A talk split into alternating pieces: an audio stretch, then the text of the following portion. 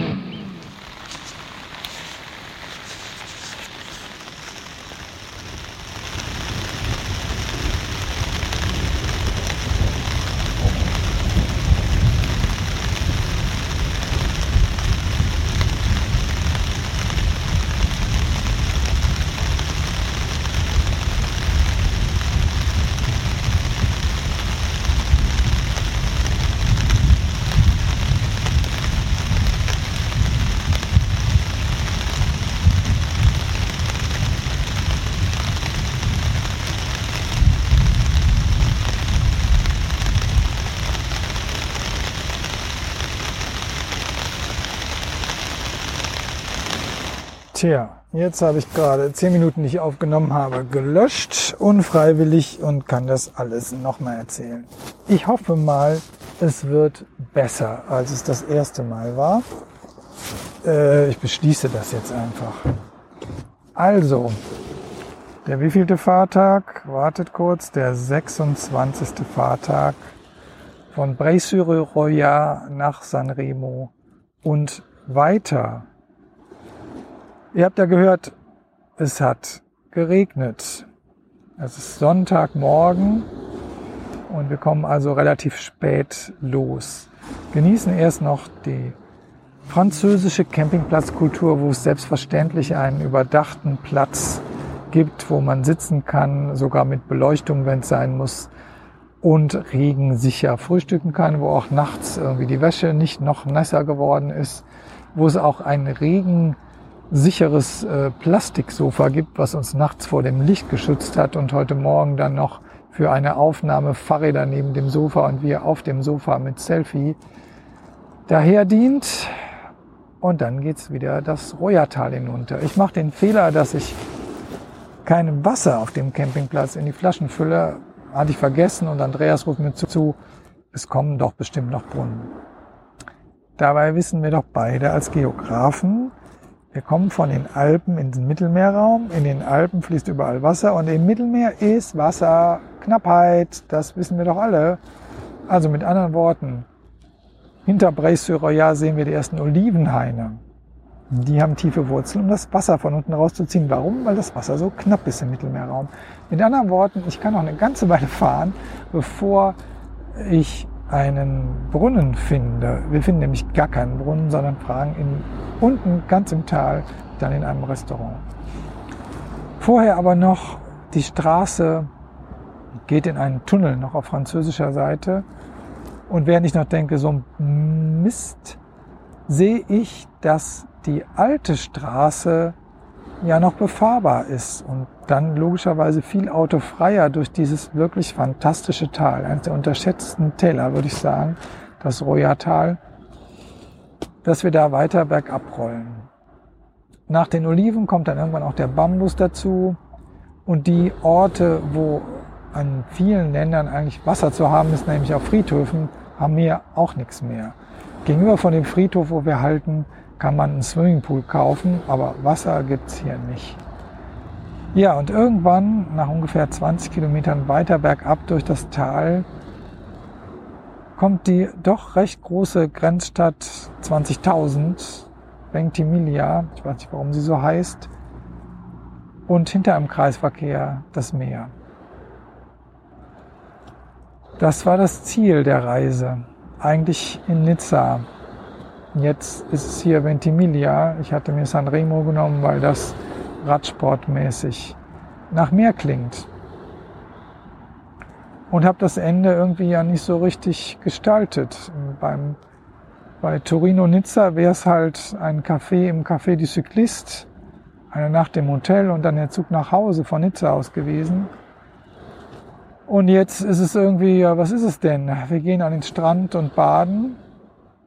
Und äh, eine offensichtlich wohnungslose Frau führt lange Selbstgespräche auf dem Steg, der auf den Strand führt. Ein Mann streitet sich mit seinem Sohn und ich weiß nicht, ob ich es richtig gesehen habe, dass er tatsächlich einen Stein auf ihn wirft.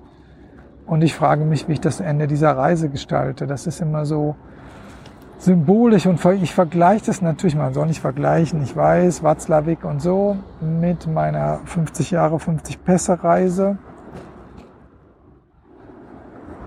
Ja, und weiß gar nicht, wie ich das alles so finde. Tagebuch schreiben wäre toll, aber irgendwie kann ich mich auch nicht aufraffen, sondern gehe einfach so baden, mache ein paar Fotos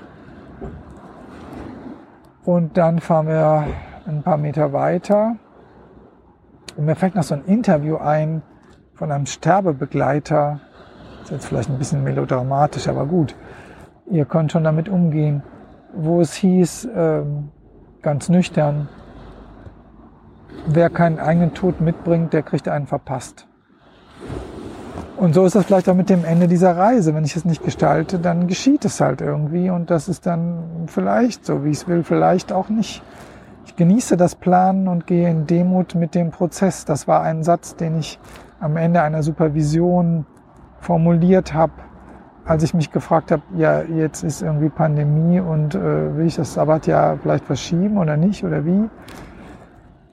Ja, also hier geplant habe ich relativ wenig. Gehe ich in dem und mit dem Prozess? I don't know. Erstmal gehen wir eine Pizza essen auf dem auf der Promenade. Das ist schön hier, das, die Pizza ist lecker, die Sonne brennt. Hier kann man nicht bleiben, also fahren wir weiter. Wir brauchen den Fahrtwind und wir wissen ja auch, es gibt jetzt bald einen tollen Fahrradweg auf einer ehemaligen Bahntrasse rund um Sanremo und der ist wirklich toll. Da kann man wirklich lange fahren. Die unterschiedlichsten Gefährte, zum Beispiel so Vierer-Fahrräder fahren hier rum, Tandems fahren rum. Wir versuchen einmal den Windschatten zu halten. Diese Scooter fahren hier rum. Ja, und in einem längeren Tunnel, es gibt echt mehrere für, auch für solche Radwege, erstaunlich lange Tunnel, wird erinnert an die Geschichte von Milano San Remo. Da hängen an der Decke so für jedes Jahr Erinnerungstafeln und am Boden stehen für die Jahre, die dann nicht mehr an die Decke passen. Was? Ich finde das fast ein bisschen gefährlich, weil ich nicht, wenn ich sicher bin, ob ich hier zu viel nach links und rechts gucke, anstatt zu schauen, mit wem fahre ich denn hier eigentlich durch diesen Tunnel. Und der Tunnel erinnert mich an Rolf Wolfshohl der offenbar auch bei Milano Sanremo mal sehr gut war oder gar gewonnen hat. Da sind wir dann doch zu schnell vorbeigerollt, dass ich das gesehen habe. Ich habe jetzt auch nicht mehr nachrecherchiert. Rolf Sohl, der, wie der Markus mich in einem Kommentar hat wissen lassen, wenn ich in Bonn wohne, der ist der eine Grand Tour, also Tour de France, Giro d'Italia, Vuelta a España gewonnen hat. Und es ist nicht Tom Dumoulin, der ja bei Maastricht wohnt, sondern Rolf Wolfshohl. Wo wird an den in Köln erinnert? Da muss ich irgendwie mal dran arbeiten. Der auch Milano Sanremo ja offenbar mindestens gut abgeschnitten hat. Irgendwann ist der Tunnel zu Ende und es kommt tatsächlich Sanremo. Und Sanremo hat eine fantastische Kaspar-artige Altstadt, weil die Sarazenen hier waren offensichtlich. Die gehen wir uns angucken und tatsächlich gehen, weil Fahrradfahren ist hier ziemlich schwierig, ist super steil und die Gassen sind so eng, dass äh, Moos und Flechten auf den Ziegeln sind das, glaube ich, die da den Boden ausmachen, wachsen und man zum Teil sogar wegrutscht. Ich hätte gerne da äh, Cappuccino getrunken. Ach so, wir sind ja auch was in Italien, ne? im Roja-Tal noch ging es nach Italien. Äh, aber es gibt irgendwie keine Bar. Das scheint wirklich ein Viertel zu sein, wo Menschen wohnen und ich kann ja gar nicht Teil der Gentrification sein. Unverschämtheit. Nein, ist ja gut. Ich fand es auch interessant, dass ich in diesem Tunnel, wo an die Geschichte von Milano Sanremo erinnert wurde, also seit André Schmiel, ich glaube 99 hat der gewonnen, konnte ich mich erinnern. Das heißt, ich habe schon ziemlich viele Stunden vor der Glotze oder später vor dem äh, Laptop gehangen und irgendwie Milano Sanremo geguckt und da wird ja immer ziemlich viel geschwätzt und erzählt über das Rennen. Aber über die Altstadt von Sanremo habe ich zumindest bewusst noch nie was gehört. Interessant, oder? Wir fahren wieder runter, weil hier gibt's nichts. Und ich ärgere mich ein bisschen jetzt im Nachhinein, dass ich nicht irgendwie eine schöne Unterkunft in Sanremo mir rausgesucht habe, um da zu bleiben und zu feiern. Wie gesagt, in Nizza wäre das irgendwie alles geregelt gewesen. Café du Cyclist, einmal übernachten und so weiter. Und hier ist es halt nicht. Und so kurzfristig ist das auch nicht so leicht zu regeln. Also fahren wir weiter. Okay, der Radweg ist weiter toll. Ich bin ein bisschen schlapp. Wir haben weiter Ostwind, also Gegenwind. Ich hänge mich in Andreas Windschatten. Und dann ist der Radweg irgendwann bei San Lorenzo zu Ende. Und das heißt mehr Gefälle und vor allen Dingen mehr Autos. Ich finde übrigens, ja, hier wird dicht an den Radfahrern, Radfahrerinnen vorbeigefahren aber nicht so aggressiv wie in Deutschland. Sorry, hier gibt niemand bewusst irgendwie Gas und lässt den Motor aufdröhnen. Erlebe ich zumindest nicht. Ähm, ja, ich hänge mich irgendwie in den Windschatten aus dem Dorf raus, leichter Anstieg, wird schwieriger ins Dorf rein. Ich bin ein bisschen schwerer als Andreas, wird's leichter ach, da vorne sind irgendwie ist eine Rennradgruppe, die oder so um Tempo fahren, was wir halten können. Die haben uns gerade überholt. Andreas dreht auf und wir hängen uns in deren Windschatten, fragen, ob es okay ist. Ja, ja, wir fahren nach Imperia. Okay, wir bleiben im Windschatten. Dürfen wir auch noch? Ja, dürfen wir. Und also weisen sie uns den Weg durch die Dörfer und Städtchen bis Imperia, bis sie abbiegen. Ich kann auch einen meiner Aufkleber zu Il Ciclista Alpinista und 50 Jahre 50 besser loswerden und weg sind sie. Wir machen eine Pause und überlegen, was zu tun ist. Es ist Sonntagnachmittag. Wir haben keine Vorräte mehr zum Kochen, weil die hätten wir den Colditon draufschleppen wollten. Das wollten wir nicht. Oder gestern noch was einkaufen, haben wir nicht dran gedacht. Jetzt ist Sonntagnachmittag und äh, hier gibt's nichts zum Einkaufen. Und nochmal essen gehen wollen wir nicht. Ist auch erst Nachmittag, noch nicht so richtig Hunger. Also machen wir uns auf zu dem Campingplatz, den wir ausgesucht hatten, weil er etwas abliegt von der Straße und direkt am Meer. Das sind nur noch vier Kilometer. Prima. Geht auch immer nur am Meer entlang. Aha, da ist der Campingplatz. Ja, ziemlich grau hier. Steinig. Aha, da sollen wir jetzt übernachten, zwischen diesen gammeligen Hütten. Ja, ja, hier sei kein Wind. Okay, die Alternative ist da hinten am Meer vor dem Zaun. Ah ja, da müssen wir uns mal beraten. Nee, das ist echt nichts. An dem Stück, wo wir uns hinstellen wollen, finden wir dann auch noch Hundekot. Äh, und Gott sei Dank auf meine Initiative hin treffen wir die Entscheidung, hier gehen wir nochmal weg. Das passt einfach nicht. NaviKey App sagt, es gibt Campingplätze relativ in der Nähe und die finden wir dann auch, gehen da auf die höchste Terrasse und dann von da aus nochmal ins Örtchen wo wir irgendwie einen Salat und einen Teller Pasta essen in irgendeiner Touri-Unterkunft. Nicht so toll, aber in der anderen war es Andreas zu laut. Na gut, mir auch egal. Um halb elf kommen wir ins Bett. Und letzte Nacht hat es ja gewittert. Und diese Nacht hört man die Autobahn, Hundegebell und es riecht auch hier nach Hundekot. Wir stellen am Morgen fest, dass wir das Zelt eben auf einen Haufen gesetzt haben. Na, was eine tolle Nacht. Aber auch die vergeht und es kommt Montag, der 27. Fahrtag. Ist das richtig? Ja, ist richtig. Wo wir von, oh, ich müsste den Ort jetzt echt nachgucken, Tiano Marina oder so. Hier ist wirklich alles zugebaut. Ich habe schon mal gedacht, das ist wie die Randstad in Holland, wo es nur da ist es halt nirgendwo so steil, dass man nicht bauen kann. Und hier baut man halt überall, wo es nicht steil ist. Also wo wir von diesem Ort weiterfahren, jetzt sind wir in Noli am 21. September, den 27. Fahrtag. Wir sind ziemlich gerädert, durch diese zwei Nächte schlecht geschlafen. Wir fahren erstmal in das Örtchen der, äh, das Restaurant, wo wir frühstücken wollen, hat montags geschlossen. Also die Glückssträhne geht weiter. Es fängt leicht an zu regnen. Wir finden aber Gott sei Dank ein schönes anderes Restaurant. Ich bin immer noch sehr seltsam drauf. Habe in der Nacht um zwei Uhr ein bisschen an meinem Joni geschrieben aber irgendwie noch nicht richtig Tagebuch und bin noch mit dem Ende dieser Reise beschäftigt. Ja, und jetzt hier in diesem, in diesem Frühstücksbar sitzen wir einfach lange und ich schreibe Tagebuch und es tut so gut, das mir irgendwie vor Augen zu führen, dass ich jetzt einfach auch traurig bin, weil das zu Ende geht. Traurig und müde. Ja, und das aufzuschreiben macht es schon besser. Ja, da ist es wieder. In Demut mit dem Prozess gehen.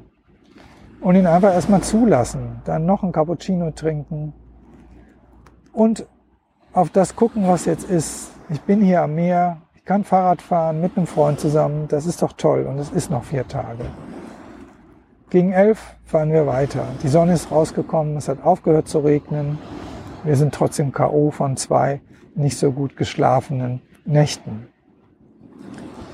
Wir fahren so gut es geht und machen dann eine Mittagsrast in Cereali, haben vorher frische, äh, frisch gemachte Pasta gekauft, die wir uns hier am Meer kochen und dann nachher beschließen, wir fahren nur noch bis Noli, das ist nicht mehr so weit. Und es hat sich was Schönes ergeben, nämlich eine Strava-Bekannte die ich aus Bonn vom Rennradfahren kenne, hallo Tanja, wenn du das hörst, hat angeboten, dass wir ihre Eltern besuchen können, die hier in der Ecke wohnen. Und zwar wohnen die genau da, wo wir sowieso vom Meer wegfahren wollten. Das passt doch gut, das sind doch gute Ausrichten. Das habe ich jetzt heute Mittag noch mit einem Anruf geregelt. Dann fahren wir noch 20 Kilometer konzentriert und im wunderbaren Sonnenabendlicht und kurz vor Noli ist die Küste wirklich auch sehr, sehr schön.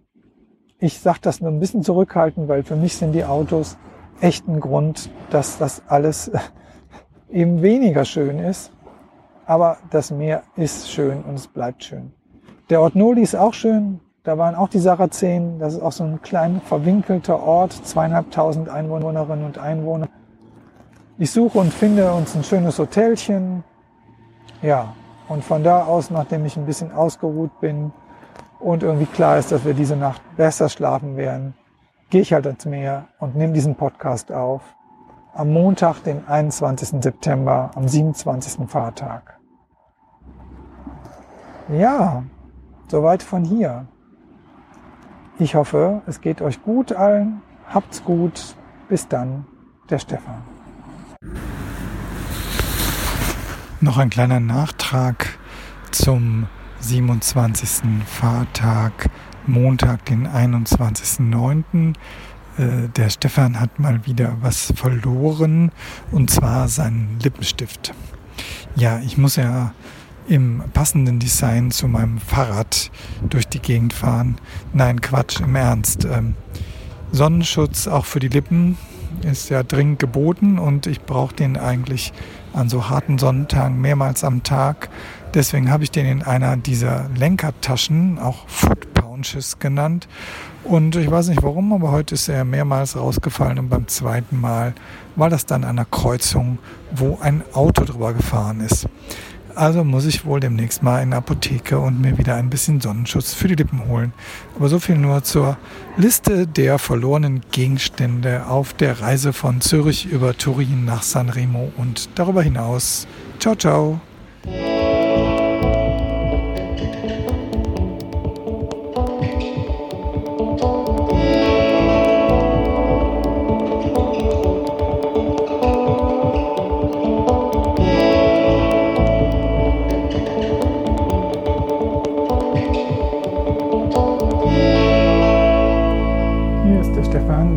Alpinista Alpinista. 28. Fahrtag von Noli nach Luceto. 21, äh, 22. September, sorry, 28. Fahrtag, 22. September. Ja, Noli, das schöne Städtchen. Wir gehen morgens vor dem Frühstück baden und haben ja auch schon sowas wie eine Stammkneipe, nämlich dieses Kiosko da am Hafen oder am Meer. Hier planen wir dann auch weiter. Ich versuche Tanjas Mutter zu erreichen. Offenbar habe ich aber die falsche Nummer. Das klappt irgendwie nicht. Gegen 11 Uhr, also ganz entspannter Vormittag, rollen wir los, weiter an dieser Küstenstrada, Riviera Strada entlang und hängen bald im Windschatten eines Badelatschenradlers. Egal. Es ist wichtig, sich nicht zu vergleichen und äh, die Situation so zu nehmen, wie sie ist. Und dieser Mensch fährt ein Tempo, das es uns erleichtert, gegen den Ostwind anzukommen, gegen den wir seit anderthalb Tagen fahren. Wir erreichen Savona und es wird jetzt nicht mehr sehr touristisch, dafür ziemlich industriell. Und wie? Mit Riesenkränen und so weiter. Das scheint schon ein Teil des Hafens von Genua zu sein. Und das habe ich ja sowohl bei Werner Betzin als auch bei Etienne Doublier gelernt. Genua, Milano, Torino, das ist das industrielle Zentrum Italiens, wo auch der Widerstand gegen die Deutschen ja am wichtigsten war. Ähm, der Himmel donnert. Nicht wegen den deutschen Besatzern, die sind ja zum Glück weg, sondern einfach, weil es ein Gewitter gibt. Ich erreiche endlich Adriana, so heißt Tanjas Mutter. Mittlerweile haben wir ein paar SMS hin und her geschickt. Sie macht sich Sorgen, dass das Wetter so ist, aber Tanja kann sie beruhigen, wir hätten schon alles dabei, was uns als Radelnde schützen wird. Und wir wollen ein bisschen fahren, verabreden uns für 16 Uhr in dem Dörfchen Luceto, wo Adriana und Mino wohnen. Andreas übernimmt die Leitung. Wir fahren am Hafeneingang vorbei in ein Tal hinauf. Und ich mag das ja so. Hinter, Hinterland oder Umland ist eigentlich der richtige Begriff von Industrie. Äh, kleine Dörfer, die aber offenbar ja natürlich alle da unten irgendwie arbeiten. Wir fahren durch Senjo. Es regnet weiter. Es hört wieder auf zu regnen. Es fängt wieder an zu regnen. Wir fahren das Tal hinauf und bei diesem Anziehen und Ausziehen von Regenklamotten hat man jeweils irgendwie unter dem Vordach einer Grundschule stehend oder so ähnlich Zeit, sich ein bisschen auszutauschen. Ich finde es eigentlich herrlich und es ist auch nicht kalt. Also macht es eigentlich gar nicht so viel. Ja, dann wird steiler und steiler und äh, ich habe ja mein äh, Handy am Lenker, um irgendwie damit zu navigieren, was jetzt gerade nicht nötig ist. Und manchmal, wenn es langweilig ist, ich hatte es euch ja schon gesagt, höre ich zum Beispiel Podcast oder jetzt gerade schreibe ich eine SMS an meine Liebste, guck wieder auf und verliere Andreas aus den Augen. Hm. Da ist ein Dorf, rechts geht's ziemlich steil rauf, geradeaus einigermaßen. Ich fahre probeweise mal rechts rauf. Die Straße ist noch nass und man überquert hier so Metallgitter, wo irgendwie dann Wasser drunter fließt und diese Metallgitter sind so glatt, dass bei der Steilheit das Hinterrad durchdreht, trotz 12 Kilo Gepäck. Also das kann es irgendwie nicht sein. Ich war wieder runter. Vielleicht ist Andreas ja schon zurückgekommen. Ist er nicht. Ich fahre nochmal rauf und stelle fest, der Weg geht gar nicht weiter durch das Dorf, also muss es ja wohl unten sein. Ich biege ein in den Weg hinter dem Dorf, und der Straßenname ist Via dei Tedeschi, der Weg der Deutschen. Mich dünkt schon, das kann nichts Gutes heißen.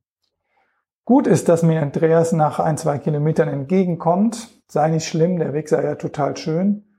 Das ist er auch. Wir fahren höher und höher und höher in der Hoffnung, dass wir irgendwie einen Pass finden, der uns, wir sind noch äh, westlich von Savona, dann ins nächste Tal hinunter zum Meer östlich bringt, dann wären wir schon dahin, wo wir heute wollen, talmäßig. Das ist aber nicht so. Wir erreichen einen Steinbruch und äh, der Asphaltweg hört auf und wird zu einem ziemlich harten Mountainbikeweg, den wir uns heute nicht antun. Und hier wird erinnert an Carlo Cristone, Giovanni De Vita und Alfredo Tormani, alle drei 20 bis 22 Jahre alt und von den Deutschen als Partisanen ermordet. Ich hatte das doch richtig im Urin. Via dei Tedeschi kann unter diesen Bedingungen keine gute Erinnerung bedeuten. Zu Hause werde ich mir noch mal was über italienische Geschichte durchlesen. Vielleicht wäre es ja mal eine Sache, hier eine Ausfahrt hin zu organisieren und darüber zu reden zwischen deutschen und italienischen rennradelnden Menschen. Denn der Faschismus ist ja in beiden unseren Ländern nicht gerade stumm im Moment. Dann sollte der Antifaschismus auch wieder laut werden. Okay, wir drehen rum. Es regnet wieder stärker. Wir sind um 16 Uhr mit Adriana und Mino verabredet, von dem wir noch gar nicht wissen, dass sie so reden, äh, so heißen. Und äh, ich finde, das ist das optimale Wetter, schlechtes Wetter und hinunterfahren, um zu Mama zu fahren. Und es ist ja erstmal in unserem Sprachgebrauch Tanjas Mama.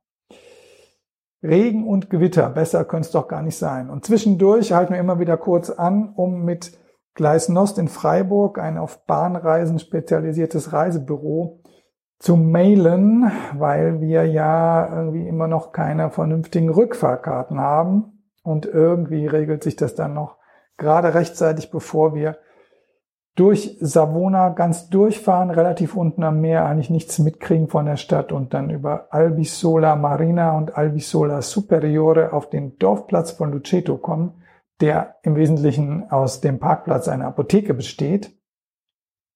Herrlich. Und warten hier ähm, ja darauf, dass Tanjas Eltern kommen und dann mal sehen, wie es weiter wird. Das heißt irgendwie, die holen uns ab und wir fahren mit dem Pickup rauf die Adresse, die ich hier eingebe, ist allerdings nur ein paar Meter weiter. Warum sollen wir dann nicht mit dem Rad rauffahren? Anyway, es folgt ein Highlight, ein echtes Fest zum Abschluss meiner langen Radreise und so unerwartet. Das ist wirklich toll. Die beiden kommen, begrüßen uns herzlich, müssen noch rasch was erledigen und dann werden die Räder tatsächlich auf Pickups hinten drauf geladen. Die Straße sei sehr steil, die Tanja wird das zwar machen, aber wir na gut, uns traut man das wohl nicht zu mit dem Gepäck. Egal. Wir fahren hinauf die Via Carpinetto hinter dem Dorf und es ist tatsächlich steil. Wir wären da schon irgendwie raufgekommen, aber ich kann verstehen, dass niemand davon ausgehen muss, dass mit dem Rad hier raufzukommen ist. Wir kommen an die Spitze eines Hügels zwischen 160 Olivenbäumen und mit Meerblick. Fass ich's denn? Wir haben die Kinderzimmer von Tatjana und Sebastiano für uns. Wir haben Zeit zum Duschen und nach ein bisschen Anfangsgeplänkel auf dem Balkon mit Meerblick äh, oder eher eine Terrasse, nachdem wir die nassen Sachen aufgehangen haben, gibt es eigentlich nur die Aufforderung, ob wir nicht noch ein bisschen Reposare uns ausruhen wollen, was ich total gerne tue. Und dann ein wunderbares Essen mit Üben von Deutsch und Italienisch, denn Adriana war Italienischlehrerin an einem technischen Gymnasium. Vado, vai, va, andiamo, andate, vano. Aber wie sind denn die Präpositionen? Wir sind nicht bei Adlingen, sagt Papa und meint damit, das Essen doch zu beginnen, wenn man das warme Essen auf dem Teller hat und nicht auf alle zu warten. Er war bei der Eisenbahn, als sie 85 das Haus hier gekauft haben und renoviert oder wenn wir die Fotos gucken, eigentlich neu gebaut haben. Mama bedauert, dass es heute nicht mehr so viele Fotos gibt und dass man nur noch auf die Handys guckt. Viel reden, viel lachen, gutes Essen, eigenes Olivenöl, eigener Wein, Eier von den Hühnern hinterm Haus. Wahnsinn. Ja, und dann fragt Andreas nach dem Rezept für den Auberginen-Tomatenauflauf, den ihr da isst. Und dem Gespräch, dem könnt ihr gleich lauschen und kriegt ein bisschen von der Atmosphäre mit, die wir an diesem Abend hatten. Okay, Auberginen. Oh. einfach erzähl einfach. Erzähl. Schneiden. Dünn. Ähm, ähm, 5 mm. 5 mm. Äh, äh. Und äh, mit ein bisschen Salz ähm, lassen Liegen wir lassen. Äh, bleiben ja. ein, ein bisschen. Hm. Und ähm, äh, asciugare. Abtrocknen. Abtrocknen, ja. Und äh, in Oil, Olivenoil, ja. äh, friggere. Braten. Ah, ähm, ähm, e mettere da parte. Zur Seite legen. Ja. Und äh, ähm, ma machen äh, eine Soße ja. mit äh, ähm, ah, l'aglio, come si dice aglio? Knoblauch. Knoblauch. Oh, come? Knoblauch. Knoblauch. Mm, bella parola, è bellissimo. Aglio, Olio und äh, ein bisschen äh, Schweiz, äh, Cipolla. Zwiebel. Zwiebel. Mm. Ähm, und die Gurke. Ah. Ähm, äh, mit Tomaten oder ähm, Salsa, Conserva. Ja. Ah. Also, O mit Tomaten oder mm, Pap Paprika? Nein. Salsa Conserva nein. ist fertige Tomatensoße, ne? Ach so. Oder nicht? äh, das ist ähm, Soße Tomaten. Okay. Ah, Machen wir das. Ja, ja. Ah. Ähm, Passata, Beh. Tomate Passata. ecco la passata di pomodoro, bravo, bravissimo Andreas. ähm, und in einem mm, schön. Ge- Gefäß. Auflauf. Ah, Auflaufform. Form. mm, mm, ne, non mette, mm, quindi no, posare, mettere aubergine, ja. ah, Tomaten, mozzarella, Erst die Auberginen, dann die Tomaten, dann Tomaten, das Mozzarella Mozzarella. ein bisschen und Parmigiano. Okay. und äh, Mo- ob du willst ein bisschen Brot, äh, Krümel. ecco, ecco. Mm. E Okay. via così a co- eh, fino a coprire. Und in Ofen. Backe, Backofen. Backofen. Mm. Ähm, Italien? forno. Forno. Ah. Ah.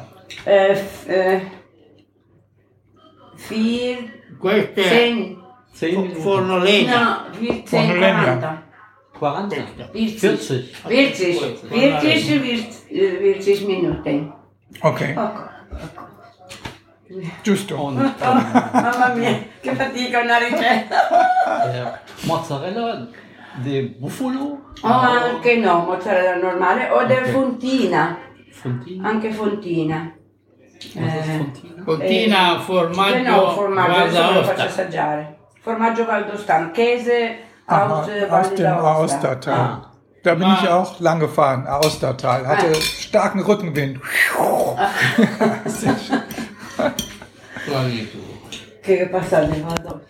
Ja, gegen halb zehn sind wir schlafen gegangen. Papa schläft jeden Abend vor dem Fernseher ein, sagt Mama, das Programm sei egal, sagt Papa selber. Vor dem Abendessen hat Tanja noch aus Bonn eine Videobotschaft äh, gegeben, beziehungsweise wir haben mit ihr geredet und ein bisschen geplant, wie es morgen weitergeht. Wirklich ein tolles und so unerwartetes Geschenk dieser Abend. Dann kommt der letzte richtige Fahrtag, der 29. Fahrtag, der 23.9., Mittwoch, der 23.9. Von Luceto. Wir haben vereinbart, dass wir früh, früh frühstücken und Adriana und Mino sind schon fertig mit ihrem mediterranen Mini-Frühstück. Für uns haben sie extra ein deutsches Frühstück bereitet, also mit Käse, mit Schinken, mit Eiern. Dann machen wir noch ein paar Abschiedsfotos auf dem Balkon. Vielen Dank für die Compagnia, das ist gut gegen das Alleinsein, sagt Mama. Wir sagen, nieder mit Covid, verabschieden uns pandemiemäßig und hoffen, uns wiederzusehen. Wir brauchen die Impfung, möglichst bald. Dann reißen wir uns los und es geht steil den Olivenhain hinunter und dann das Tal hinauf. Wunderbares Licht kommt in unserem Rücken von der Küste. Wir fahren nach Norden, im Prinzip schon Richtung Zuhause, auf das ich mich freue. Bambus vor dem dunklen Himmel, hoch bis zum Colle de Giovo. Hier gibt's kein Passschild. Was für eine Unverschämtheit. Dabei sind wir auf 512 Meter. Aber so ist es halt. Es kann sein, dass der letzte Pass sich nicht ausweist. Von daher ist es wichtig, die Feste zu nehmen, wie sie sind. Sieben Kilometer bis Sassello. Hier trinken wir noch einen Cappuccino in historischem Ambiente, fahren aber dann relativ schnell weiter durch ein mediterranes Flusstal, ziemlich ausgetrocknet, leicht bergab, so dass man richtig schnell fahren kann. Wo bleiben denn die Höhenmeter, die mir irgendwie Naviki und auch Komoot gesagt haben? Die kommen irgendwie nicht. Aquiterme kommt. Da wollen wir in den Zug einsteigen um 11.37 Uhr. Das schaffen wir gerade nicht, oder doch? Doch, der Zug hat 25 Minuten Verspätung, kein Problem. Allerdings sagt der Mensch hinterm, Fahrschal Fahrer, äh, hinterm Fahrkartenschalter mir, äh, der nimmt überhaupt keine Fahrräder mit. Glücklicherweise verkauft er mir trotzdem Fahrkarten und auch glücklicherweise nimmt dieser Zug nach Alessandria und auch der folgende nach Milano problemlos Fahrräder mit, sogar mit freundlicher Schaffnerunterstützung und einem eigenen Abteil dafür. In Milano müssen wir nochmal neue Fahrkarten kaufen. Der Bahnhof ist pandemiemäßig ziemlich auf Einbahnwege eingestellt, was das Ganze etwas komplex macht. Nichtsdestotrotz steigen wir dann in den Schweizer Zug Richtung Erstfeld. Und das ist jetzt wohl eindeutig Fine Corsa. Dieses Rennen ist zu Ende. Mich hat schon in Acqui die Müdigkeit von fünf Wochen irgendwie erreicht, als wir in den ersten Zug stiegen. Um 20 vor sechs steigen wir in Bellinzona aus und fahren nach La Certa. Da war ich auf dem Hinweg schon, auf diesem schönen Campingplatz. Der Camping ist noch genauso schön, hat aber leider das Wasser aus dem bachgespeisten Pool unter Palmen schon rausgelassen. Es ist vom Sommer zum Herbst vorangeschritten. Wir bauen das Zelt auf und schließen das Radeln mit einer Nachtfahrt an den Rand dieses Tals ab. Da gibt es ein paar Siedlungen. Es kommen 400 Höhenmeter auf 20 Kilometer zustande. Ich blicke ziemlich emotional auf den Lago Maggiore von oben, die Straße, an der wir irgendwann kehrt machen, weil wir noch was zu Abend essen wollen, heißt Via ai Monti. Das passt. Nachts rauscht noch einmal ein Bach neben dem Zelt. Danke. Ja, und dann nehmen wir am nächsten Tag, Donnerstag, dem 24. September, den Zug von Bellinzona nach Zürich und von Zürich zurück nach Bonn. Und im Zug interviewe ich nochmal oder interviewe ich mal den Andreas. Der ist nämlich auch ein interessanter Fahrradgeschichtenmensch und seine Überlegungen zum Fahrradfahren mit und ohne Familie in Afrika, Indien und anderswo. Und wie man auf Fußballplätzen zelten kann, das kommt jetzt als nächstes. sitzen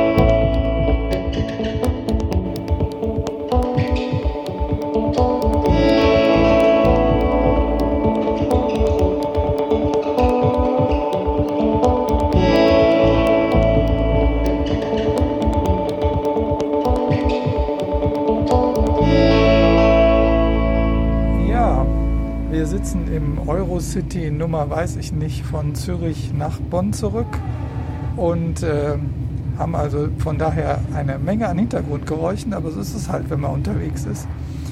Ähm, und ich wollte dich fragen, Andreas, wenn du so auf die Radreise zurückblickst, wir waren jetzt, ich glaube, zehn Tage zusammen unterwegs, ne? Ähm, was ist dein Eindruck von dieser, diesen zehn Tagen in Italien? Ja, mein Eindruck äh, ist, also wie immer, wenn ich mit dir, Stefan, Fahrrad fahre, es ist schon echt einfach toll, ne? mit dir Fahrrad zu fahren.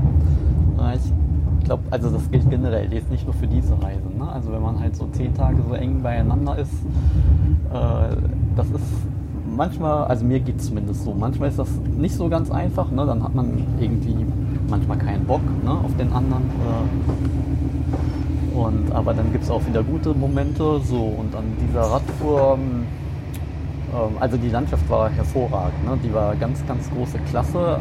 Äh, sie war aber auch sehr herausfordernd, ne? weil in den, in den Alpen war es sehr, sehr steil. Die Pässe waren hoch und kurz. Ähm, die Abfahrten auch. Also tief und äh, tief und kurz. Und am Meer war es natürlich landschaftlich auch sehr, sehr schön, aber halt auch anstrengend äh, durch die vielen Menschen und die vielen Autos. Ja, und die ganze Geräuschkulisse beim Fahren und man musste sich sehr konzentrieren. Hm. Jetzt hatten wir ja extra diese Gravelräder genommen und sind letztlich wie viele Strecken? Also dieses erste war dieses Strada dei Canoni da Äh, in Zampire, nee, oben in Zampire. Und dann, was sind wir denn noch gefahren? Heide runter. Den Te- Tende runter. Das war's. Echt, sind wir nicht noch zwischendurch was? Naja gut, aber also ich habe in dem Podcast ja schon gesagt, ich bin da sehr skeptisch, was die äh, Gravel in den Alpen angeht mittlerweile. Also selbst am Tendepass würde ich sagen, war ich sehr froh, dass der Asphalt relativ früh wieder anfing. Da sind wir dabei ja bergauf Asphalt und bergunter erstmal äh, gegravel. Und das ging relativ gut und trotzdem finde ich das total anstrengend. Wie hast du das erlebt? Oder wie hast du es anders erlebt, als du gedacht hast? Oder war es so, wie du es gedacht hast? Ja, ich habe, ich habe gedacht, dass die Schotterpisten nicht so grob sind. Ich habe eher damit gerechnet, dass es äh, feiner Schotter ist. Ne? Also eher kleinere Steine und auch mal Sand dazwischen. Ähm, aber immer, ne, wenn, die, wenn die Steine, ich sag mal, größer als äh, 4 cm wurden, ne, dann war es einfach tierisch anstrengend. Ne? Und hinzu kommt halt auch, dass wir halt eine Menge Gepäck dabei hatten Ja. was halt äh, einfach dann total aufs Vorderrad drückt. Ne? Und beim, ich hatte ja noch kleinere, dünnere Reifen als, als Stefan. Und bei mir musste ich immer sehr, sehr aufpassen, dass äh, mir der Lenker nicht irgendwie wegschlägt. Ne? Wenn ich dann auf so einen Stein dazu fahre und mit der ganzen, dem ganzen Gewicht auf dem Vorderrad, ja, es war total anstrengend. Und deswegen haben wir es ja auch relativ schnell sein gelassen. Ja, ja. Also mir geht's Ja, jetzt warte ich kurz auf die Durchsage hier. Noch ein Hinweis. Bitte tragen Sie während der gesamten Reise Ihre Mund-Nasen-Abdeckung. Dies ist eine behördliche Anordnung. Okay, wir folgen natürlich der behördlichen Anordnung. Also mir ging es auch so, was ich total unterschätzt habe, ist, äh, wie anstrengend die Abfahrten sind äh, beim Graveln und dass das irgendwie so, oder, sagen wir andersrum, wie erholsam es ist, auf Asphalt runterzufahren für den ganzen Tag. Ne? Dass, man, dass ich abends da irgendwie total kaputt war, weil du so den Eindruck hast, hochfahren ist sowieso anstrengend, egal auf welchem Terrain und runterfahren, wenn man sich da auch noch die ganze Zeit konzentrieren muss. Also da würde ich fast sagen, ähm, das kann ja schön sein, aber irgendwie in den so hohen Bergen ist ja die Wahrscheinlichkeit, dass die Steine so groß sind, jetzt nicht so klein. Von daher weiß ich nicht, ob ich das nochmal machen würde. Und was ich noch zurückgeben wollte, ich war natürlich auch total gern mit dir, weil genauso dieses, man geht sich irgendwie nicht so auf den Keks, sondern kann sich auch mal in Ruhe lassen und einfach diese, dieses geteilte Spaß am Fahren. Das finde ich super und äh, ich lerne natürlich auch total viel. Zum Beispiel das Wildzelten haben wir ja gleich am ersten Abend gemacht. Weiß ich nicht, ob ich da alleine so, ja, ob ich da so cool genug gewesen wäre. Da brauche ich so einen kleinen Anschubser und wo man dann Feuer machen kann und wo es dann Wasser gibt, was nicht so kalt ist und so. Das fand ich ziemlich cool. Gibt es Ja. noch was? Schön. Ja, gibt es zu der Reise noch was, was du sagen willst? Ja, mir hat Italien sehr gut gefallen. Also ich war das letzte Mal in Italien, hm, wie lange mag das her sein? Vielleicht 12, 13 Jahre auf einer Fahrradtour ähm, ganz im Süden. Und äh, danach habe ich eigentlich immer nicht so gute Sachen von Italien gehört. Ähm, ja, aber das äh, jetzt da wo in den Gegenden, wo wir waren, also vor allen Dingen in den Bergen, das hat mich echt total überrascht. Ne? Das, äh, das war halt schon noch sehr ursprünglich und ja, es war gute Qualität. Ne? Ähm, ja, und das war halt, also ich habe, was ich viel gehört habe, ist, dass es Italien total teuer sei oder geworden ist in den letzten Jahren, aber das konnte ich jetzt überhaupt nicht nachvollziehen. Ne? Nee, da wo wir waren, war Ähm. das definitiv, selbst an der Küste war es ja jetzt nicht richtig ja, teuer. Ne? Genau. Ja. ja, dann würde ich jetzt, ähm, also du bist ja nicht nur in Italien Fahrrad gefahren, sondern da durchaus weiter herumgekommen als ich. Äh, Was sind denn so die ersten Fahrradtouren, die dir in den Sinn kommen, wenn du deinen, deinen Veloglobus sozusagen. Die Naja, einfach- die, die Frage ist jetzt, äh, soll das in, in zwei Minuten geschehen oder in 20 Minuten? Aber das also- musst du auswählen. Okay. Naja gut, ich bin zum Fahrradfahren bin ich gekommen ähm, durch einen WG-Mitbewohner. Da war ich 20, 21 Jahre alt.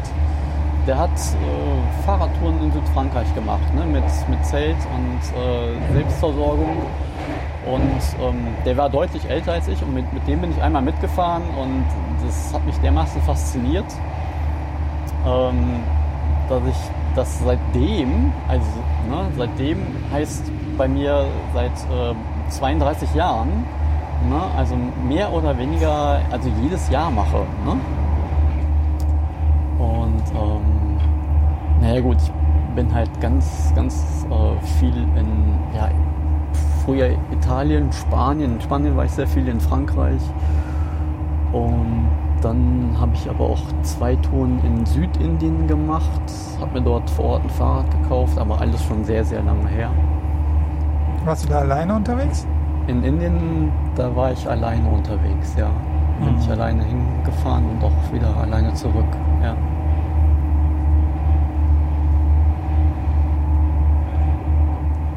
Ja, und ähm, gut, das ist, Fahrradfahren ist halt einfach eine Leidenschaft von mir ne? und auch einfach, es ist, ich, ja, wie soll ich es, ja, es ist, ähm, ich mag es auch einfach, alte Fahrräder, ähm, also günstig, günstig zu kaufen oder vom Sperrmüll zu, zu nehmen und die aufzuarbeiten und äh, irgendjemand kann sie dann gebrauchen.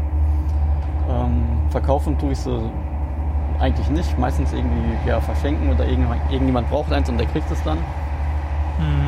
Ähm, also es, und was mir halt am Fahrradfahren einfach auch gefällt an, an diesem Radtouren, ist einfach jeden Tag woanders zu sein und diese völlige Unabhängigkeit zu haben. Ne? Du hast alles dabei, was du brauchst. Für die meistens fahre ich so 10 bis 15 Tage. Und ähm, ja, das finde ich einfach toll, ne? dass man so total unabhängig ist. Ja, und Radtouren mache ich auch meinen Kindern. Ne? Also mit den, mit den großen Zweien. Äh, die mussten das über sich ergehen lassen und die ähm, kleineren zwei, äh, die müssen das auch über sich ergehen lassen. Ne? mit mehr oder weniger Spaß. Ja, aber es klingt immer wieder so, wenn du erzählst, dass da auch, auch, auch oft Spaß dabei ist. Ja, ich sag mal so, bei den Kindern ist es natürlich so, ne, da gibt es solche und solche. Ne? Die, manche, die mögen halt einfach das Fahren an sich. Andere finden es halt einfach toll, die Sachen, die man so am Straßenrand sieht, ne, zu erleben. Oder auch in, in, so, in so Gruppen zu fahren. Das, das, äh, das fanden eigentlich alle gut. Ne? Also mit anderen ähm, Familien und mit anderen Leuten zusammen. Ne? Wenn ihr zum Beispiel diese NRW Naturtour oder wie hieß das? Tour de Natur. Tour de Natur, halt ja. wieder zusammengefahren. Ne? Ja. Und ähm, das ist eher ein gesellschaftliches Ereignis, sage ich mal. Da wird zwar auch jeden Tag Fahrrad gefahren, aber ich sag mal, da steht so das Gesellschaftliche im Vordergrund. Ja, ja. Aber Das ist ja schon extrem vielfältig, wenn ich denke, dass du so zum einen halt nach Südindien gefahren bist oder auch äh, in jüngerer Zeit, als wir schon wieder Kontakt hatten, warst du in Marokko? Das war auch zehn in, Tage, in ne? Marokko war ich vor sechs Jahren. Das finde ich spannend auf der einen Seite und auf der anderen Seite fand ich es immer spannend, wenn ihr dann zu viert mit den Kindern fahrt und irgendwie am Fußballplatz zeltet oder solche Sachen. Ja, man muss Das- da halt gucken, ne, wie das mit den Kindern am besten passt. Und Ja. äh, Fußballplätze sind halt ähm, irgendwie gut. Ne? Da können die Kinder Fußball spielen. Ne? Und ähm, wenn das Vereinsheim offen ist, hat man auch eine Dusche. Ne? Dann kann man halt da fragen und dann hat da in der Regel auch niemand was dagegen. Und irgendwo auf dem Land hat auch niemand dagegen, dass man da einfach mal für eine Nacht auf dem Fußballplatz zeltet. Und ähm, ja, ist eine gute Anlaufstation, so ein Fußballplatz. Und das macht ihr dann auch ungeplant. Einfach fahren und schauen, wo der nächste Platz ist. Ja, genau, das machen wir ungeplant, weil also das ist halt auch ein bisschen Abenteuer, ne? Und ich mag halt Abenteuer, ne? Wenn alles so von vorne bis hinten durchgeplant ist, dann äh, fühle ich mich nicht wohl und dann hat man auch immer so, also ich zumindest, ne? So, ne? Das bis dahin will ich jetzt heute Abend kommen, weil ich mir das vorgenommen habe und nicht, weil ich das wirklich will. So So, und das, auf der anderen Seite kann es natürlich auch stressig sein, wenn es um 17 auf 17 Uhr zugeht, ob mit oder ohne Kindern und man einfach müde ist und ja, so schnell keine Übernachtungsmöglichkeit findet. Aber Oder- das ist eher selten der Fall. Oder eine findet zwischen gammeligen Buden oder auf einem Hundekothaufen, wie das bei uns so der Fall war. Ähm, also was ich bei dir aber schon erlebe, wenn du so sagst, ungeplant, du bist schon ein großer Liebhaber von Karten und guckst dir dann von Karten, Landkarten und guckst dir dann die Strecke an, die du möglicherweise fahren willst. Ja, klar, ich gucke mir jetzt halt unheimlich gerne Karten an. Ne? Ähm, ja, vor allen Dingen, also wegen der Topografie auch, ne? dass, dass ich so im, im Vorfeld so weiß, ne? wenn ich jetzt da lang fahre, ne? dann habe ich jetzt, äh, also vor allen Dingen, wenn ich mit Kindern unterwegs bin, ne? dann ist es schon gut zu wissen, auf was man sich da einlässt. Also wann gibt es das nächste Geschäft? Ähm, ja, wann gibt es den, den nächsten Berg? Ne? Wie sind so die nächsten 20, 30 Kilometer einfach so? Ne? Was kommt da auf uns zu? Und das kann man aus einer Karte ganz gut erkennen. Ne? Das heißt, das mit dem Geschäft schätzt du einfach, ob, ob der Ortsgröße ab, ob es da ein Geschäft gibt oder nicht. Ja, ich sag mal so, also Orte ab 5000 Einwohner haben in der Regel schon ein kleines Geschäft. Ne? Das mit den Ja. Karten hast du ja wahrscheinlich immer schon gemacht und du hast auch deine Diplomarbeit zu, was war das, Radfahren im Rheinland geschrieben? Ja, ich habe gut das mit den Karten.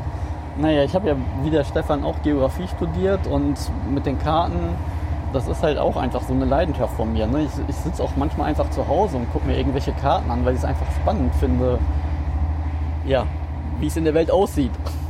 Ja, wobei man beim Andreas sagen muss, es geht wirklich um Papierkarten, die aufgefaltet Ja, da genau. liegen. Ne? Nicht wie beim Stefan, der dann über Naviki und Komoot und äh, äh, ähm, mein Alpenverein und solche Sachen hängt, sondern es geht um Papierkarten.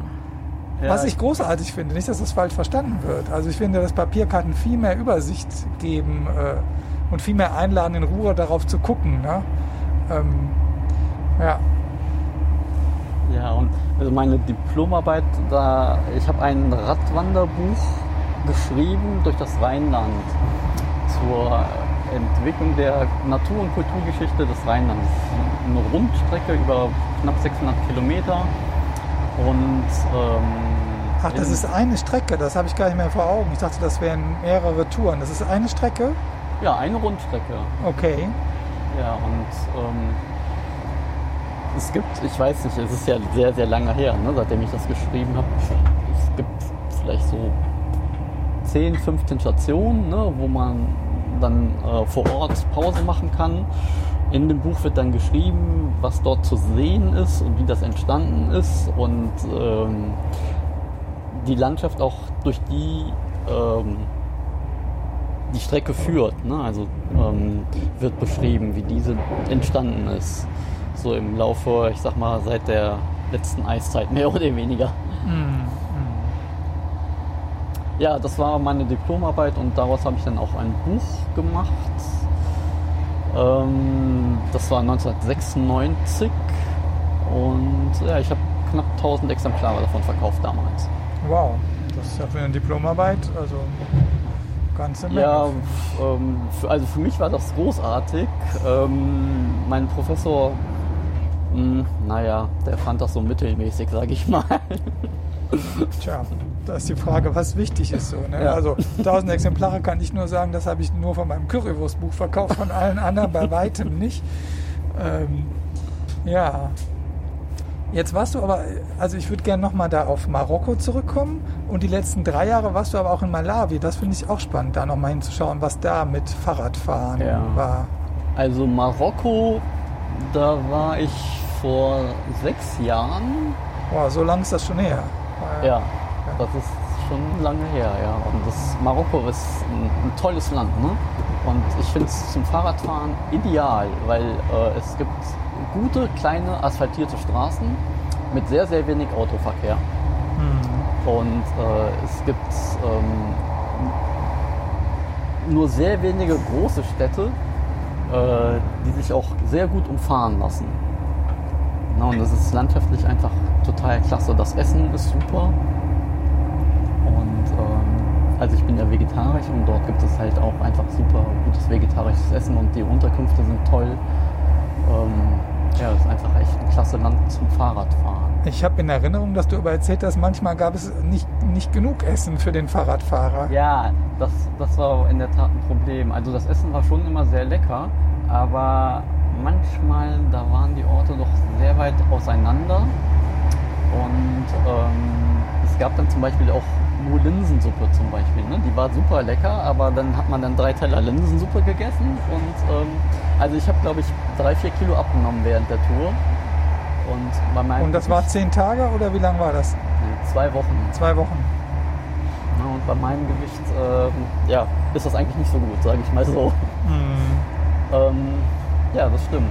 Das, äh, ja, das war schon ein Problem, einfach satt zu werden. Ne? Und äh, weil immer nur das Gleiche zu essen in, in Mengen, sage ich mal, ne? das ist äh, irgendwie, weiß ich, also kann ich irgendwie auch nicht so gut. Ne? So ein bisschen abwechseln. Und da selber kochen, das ging nicht so gut? Hm, Ich glaube, ich habe sogar einen Kocher dabei gehabt. Ähm, ja, aber ich habe ein paar Mal gekocht. Aber ich kann jetzt nicht sagen, warum ich nicht häufiger gekocht habe. Kann ich jetzt, es ist zu lange her. Ich weiß es einfach nicht Ja, mehr. ja. Ja, und genau, dann war ich jetzt äh, bis April 2020 war ich in Malawi für drei Jahre. Ähm, das liegt südlich von Tansania. Und ähm, in Malawi, da, also wenn du nicht auf den Asphaltstraßen diesem Autoverkehr ausgeliefert sein möchtest, dann äh, kannst du eigentlich nur ein Mountainbike fahren. Ich bin vorher in meinem Leben noch nie Mountainbike gefahren. Und das war jetzt äh, auch eine tolle Erfahrung, einfach mal Mountainbike fahren zu lernen auch. Und ähm, es ist anstrengend, also deutlich anstrengender als ähm, auf Asphalt zu fahren oder auf, auf äh, guten Waldwegen. Ne? Ähm, Und das waren dann Wirtschaftswege oder Trails oder nein, beides? das, das, waren, ähm, das waren Pisten. Ne? ja. steinige, sandige Pisten mit vielen Schlaglöchern. Es ging auch einfach mal ne, sehr, sehr steil, zwei, drei Meter runter. Runter kann man ja vielleicht dann noch fahren, wenn es steil ist, aber hoch kommst du dann nicht mehr. Ne? Du musst halt absteigen und unten läuft ein Bach oder auch mal ein größerer Bach oder ein kleiner Fluss. Ähm, ja, also wirklich richtig Offroad. Und also es war schon, war schon toll. Es war halt, äh, es war halt sehr heiß. Ne? Das, ähm, also und die längste Strecke, die ich da gemacht habe, das waren knapp 120 Kilometer. Irgendwann war ich dann so weit, dass ich diese Distanz, äh, ich sag mal, geknackt habe. Ne? Aber es hat schon echt gedauert, ne? weil es ist schon deutlich anstrengender, ne? auf dem Mountainbike so eine Strecke zurückzulegen als, ähm, als guten, mit einem guten Untergrund, sage ich mal so. Und bist du da auch einfach auf die Karte gucken und losfahren? Oder da gab es auch irgendwie eine Community, wo die Strecken kannte? Oder wie war das da? Ja, es gibt da ein paar Fahrradgruppen in der Hauptstadt und ähm, mit denen bin ich mitgefahren. Es gab auch zwei, drei Quecks, sage ich mal, die sich sehr gut auskannten. Und ähm, Karten gab es da nicht. Es gab halt Strava. Strava hatten alle, aber wie schon erwähnt, ich halte von diesen Karten auf, auf äh, mobilen Geräten nicht allzu viel. Und, aber ich kann, ich kann mich sehr gut orientieren und sehr gut erinnern. Ne? Und ähm, ja, dadurch, dass ich auch erstmal sehr viel mit anderen mitgefahren bin, äh, habe ich eine gute Orientierung bekommen und später bin ich dann noch einfach häufig alleine gefahren. Ähm, ohne mich zu verfahren, sage ich mal so. Ja. Wobei du auch erzählt hast, dass man eigentlich de facto fast nie alleine war dann, oder? Ja, gut, es sind immer ähm, andersfarbige Menschen um sich herum, ne? Das äh, ist richtig, ja. Also Ruhe hast du selten beim Fahrradfahren dort. Ja. Und äh, häufig ist es halt auch so, dass die, ähm, naja, du bist halt einfach, du bist fremd in dem Land. Du hast eine andere Hautfarbe und du fährst dann mit so einem tollen Fahrrad. Genau, du bist der Andersfarbige, Und, nicht die äh, anderen. ja, du bist einfach äh, im Fokus. Ne? Und das ist, ich finde das anstrengend, ne? Ja. dass alle so ihre Augen auf dich richten und manchmal auch Kommentare abgeben. Ähm, manchmal freundliche, meistens eher unfreundliche oder du wirst um Geld angebettelt, angeschrien, ne? häufig von Frauen und Kindern. Und ähm, also es war anstrengend und auch unangenehm.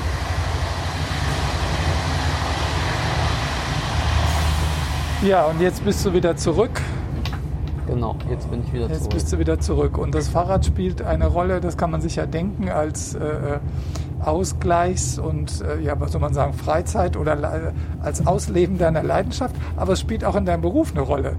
Da bist du ja auch gerade dabei irgendwie. Ja, genau, in meinem Beruf. Also ähm, ich muss halt schon ab und zu mal schwere Sachen transportieren. Also der Andreas, äh, der installiert und wartet Solaranlagen. Kann man das so sagen? Ist das richtig? Ja. Plan, Photovoltaik-Solaranlagen. planen, installieren, Ja. Wartung, Reparatur. Ja. Genau. So und ähm, naja, die, gut, ich habe das bisher auch, also früher hatte ich immer ein Auto, aber ein Auto will ich eigentlich jetzt nicht mehr haben. Also das Auto hatte ich als Dienstwagen sozusagen. Ne? Ja. Aber ich will jetzt irgendwie mal gucken, ob das nicht ohne geht. Und äh, ich habe halt ein Elektrofahrrad und einen alten Kinderanhänger. Da kann ich schon einiges mit transportieren. Weil du das Elektrofahrrad Um, auch selbst Genau, das habe ich, hab ich ne? mit einem guten Freund, der das Know-how hatte, mit ihm zusammen sozusagen aus einem normalen 26er stabilen Straßenrad habe ich ein Elektrofahrrad oder haben wir ein Elektrofahrrad gebaut. Mhm. Genau, und wenn ich da den alten An Kinderanhänger dran mache, ne, dann, dann kann ich da schon auch so 60 Kilo transportieren, ne, den Anhänger und am Fahrrad. Ähm, es ist nicht ganz schick, ne, weil das Fahrrad ist eher alt, der Anhänger ist eher alt und deswegen habe ich mir jetzt überlegt, äh, ein, ein richtig ähm, schönes, schickes, neues äh, Elektro-Cargo-Bike zu kaufen. Es gibt auch ein ganz tolles Förderprogramm vom Land NRW, über 40 Prozent der Kosten, die ich da erstattet bekomme. Und deswegen habe ich jetzt so ein Fahrrad im Visier, das ich äh, mir demnächst anschaffe. Genau. Und damit kann ich dann auch ähm, 200 Kilo transportieren. 200 Kilo. Ja, Wow. genau. Ja, dann kommst du gar nicht mehr vom Fahrrad runter. Ja, seltener. ja, bleibt mir noch die Frage, erstens habe ich was vergessen, dich zu fragen, was du noch erzählen willst rund ums Fahrrad? Ähm, hast du was vergessen, mich zu fragen? So, auf Anhieb fällt mir jetzt irgendwie so was Entscheidendes, was so in meiner Fahrradgeschichte. Ja, doch. Ähm, ich habe viele Leute auch vom Fahrrad kennengelernt und äh, Ach ja, genau. meine Frau habe ich auch auf dem Fahrrad kennengelernt. Wir haben, äh, das war einfach so ein, so ein Fahrradausflug vom ADFC und da haben wir uns kennengelernt und seitdem nicht mehr aus den Augen verloren. Hier vom ADFC Bonn war das? Ja. Aha. Wie lange ist das jetzt her? Äh, das war im Juni 2002. Juni 2002. Genau. Und das heißt, das war jetzt noch nicht Rennradeln nach Feierabend? Nee, nein, nein, das war weit davor. Okay. Ja. Geteilte Leidenschaft. Ja, meine, also ne, meine Frau, die hat halt auch, ähm, bevor sie mich kennengelernt hat, gerne Fahrradtouren gemacht. Ne? Die ist auch ähm, einfach mal so von Trier zum Mittelmeer gefahren und wieder zurück. Ne? Aller, allerdings mit eher schweren Fahrrädern. Also ich mag ja eher leichte Fahrräder. Und äh, ja, aber mittlerweile hat sie auch leichte Fahrräder. Ja, okay, dann würde ich als Abschluss noch fragen, wo fahren wir denn als nächstes hin, Andreas? Wo fahren wir als nächstes hin? Ähm, tja, gute Frage. Also mir geht das ja so, dass ich, wo wir jetzt gerade so lange im Zug sitzen, ich habe schon mal auch ein bisschen Lust, einfach mal zu Hause loszufahren. Äh, Belgien, Niederlande oder Vogesen oder irgendwas, was man in ein, zwei Wochen von zu Hause erreichen kann und auch wieder ankommt. Mhm. Das fände ich ganz. Also, was ich mal gerne machen würde, Äh, weil wenn ich mit dem Zug durchs Mittelrheintal fahre, das heißt so von, von Bingen bis Koblenz zum Beispiel die Gegend, Ja, äh, auf, der, ähm, auf der östlichen Rheinseite, ne? ja. Das finde ich sehr schön. Da ist nicht allzu viel Verkehr und äh, ähm, da mal so ein bisschen die Seitentäler hoch und ähm, ich glaube so südlich von Bingen wird es auch relativ, also wird es breiter, das Rheintal und auf der östlichen Seite, ich glaube, da fängt dann schon der Taunus an. Ja, ja. irre. Ja, der da, fängt in Koblenz schon an, glaube ich. Da ist es, glaube ich, auch nicht so dicht besiedelt. Dann da mal so über die Höhen. Und mal wild selten wieder da. Ja, ich, ich erzählte am liebsten, ja. Okay. Ja, da habe ich schon eine Idee. Da Aha. gibt es nämlich, es gibt so eine Taunus, äh, weiß gar nicht, wie das heißt, aber so eine Taunus-Gravel-Strecke, die soll sehr schön sein. Da kann man ja mal gucken, ob man die, diese Runde nimmt und schaut, wie hart das Graveln ist und die das durch Asphalt ersetzt im Zweifel.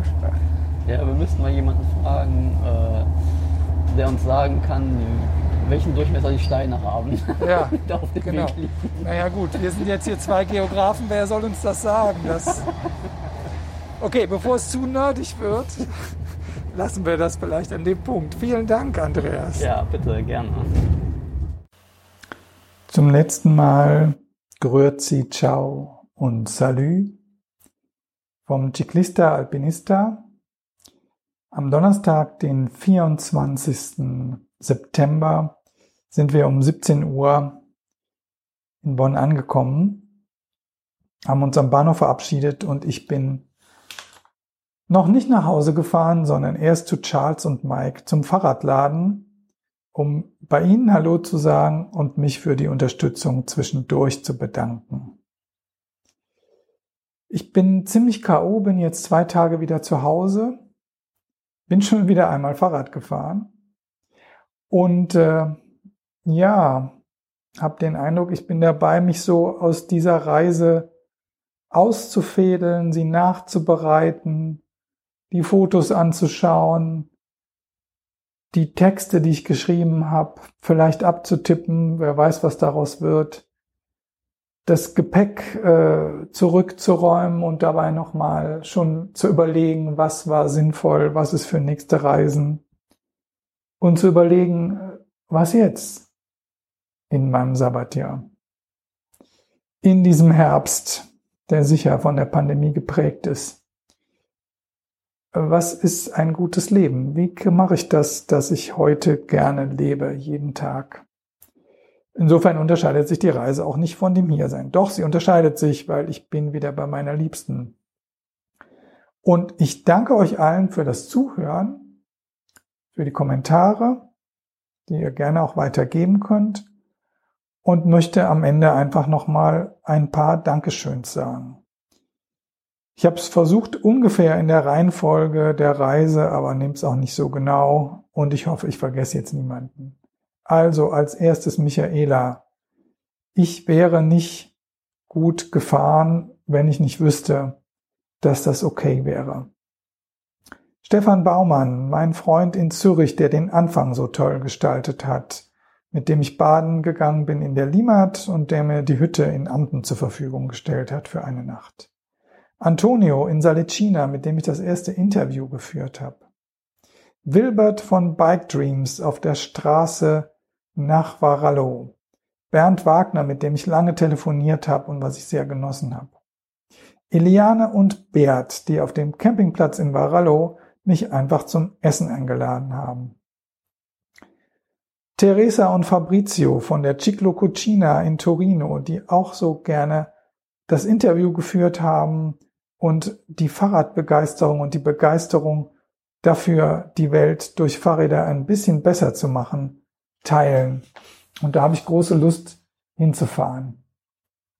Zwei unbekannte Motorradfahrer, die mir das Hotel nach der Asieta-Straße empfohlen haben. Eine Radreisende, deren Namen ich auch nicht kenne, mit der ich zusammen den Col de Montgenerve äh, in diesem eigenen Fahrradfahrenden Tunnel gefahren bin und wir haben uns ein bisschen ausgetauscht, vor allen Dingen über die Frage, wie, was macht man als Einzelreisende, Einzelreisender Radfahrer abends und wie geht ich mit der Solitude, mit dem Alleinsein um. Etienne Doublier für das schöne Interview über die Partigiani, was ich leider nicht geschafft habe aufzuzeichnen. Etienne, tut mir echt leid. Aber ich habe viel gelernt und werde weiter daran lernen und noch was dazu lesen. Werner Betzing für das Interview, was ich geschafft habe aufzuzeichnen. Jawohl. Bartolo und sein Team vom, von der Albergo della Pace in Sambuco, das hat mich auch sehr berührt zu hören, wie diese, ja, man muss es wirklich, glaube ich, mit Willkommenskultur übersetzen, wie die die Stimmung im Team selber, in der Familie selber und mit den Gästen prägt. Andreas und Dagi, dass ihr, dass du es möglich gemacht hast, dass wir zehn Tage am Ende gefahren sind. Tanja, die du mir auf Strava geschrieben hast und mich eingeladen hast bei deinen Eltern und das gemanagt hat und Adriana und Mino, klar, die Eltern. Und zum Schluss nochmal Mike und Charles für die Fahrradpflege und Betreuung und das herzliche Willkommen, Floki für das Design des Ciclista Alpinista, Dirk für das Aufnehmen der Musik und Regine dafür, dass es diesen Podcast überhaupt gibt. Ride on. Habt's gut. Der Stefan.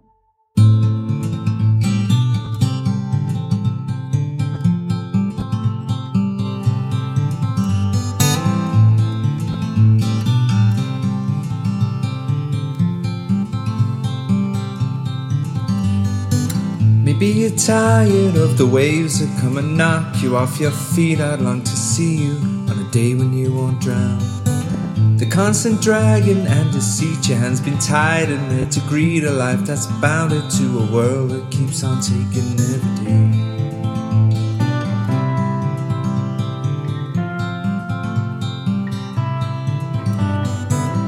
Maybe you're tired of the strains, the lonely highs, the constant rains that seep right through you on the days you're coming down. Maybe relying on horizons where the skies they fill with diamonds, ain't surprising that the love that you have lost is in your mind. we go. We'll take the highs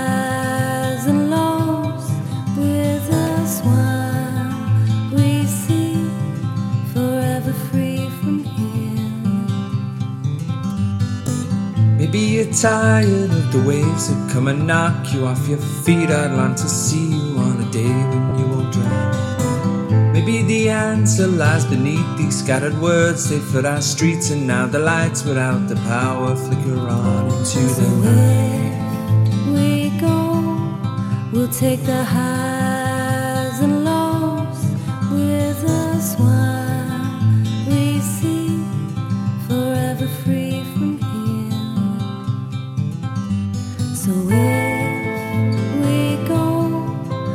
take the highs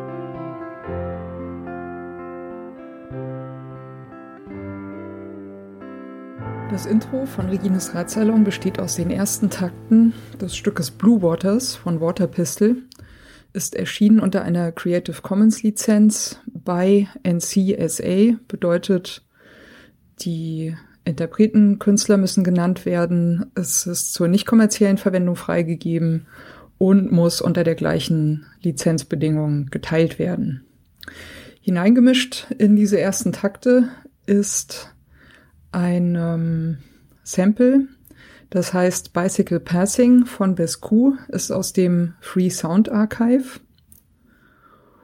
Und zum guten Schluss haben wir am Ende noch ein Stück, das heißt Horizons, ist von der Gruppe Train Room und ist auch unter Creative Commons Lizenz erschienen, äh, mit der Bedingung bei, also die Interpreten, Künstler müssen genannt werden.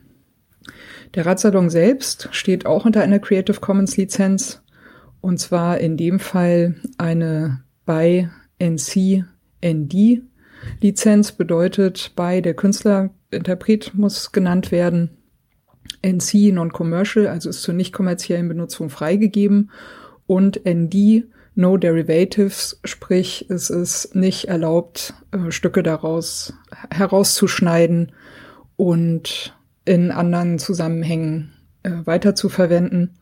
Das ist mir vor allem deswegen sehr wichtig, weil ich gerne nicht möchte, dass das, was Gäste oder Menschen im Radsalon sagen, aus dem Zusammenhang gerissen irgendwo gesampelt und weiterverwendet werden kann. Das Interlude zwischen den Teilen dieses Radsalons ist von David Cheshtai, heißt Point Zero und ist ebenfalls unter einer Creative Commons Lizenz bei Non-Commercial erschienen.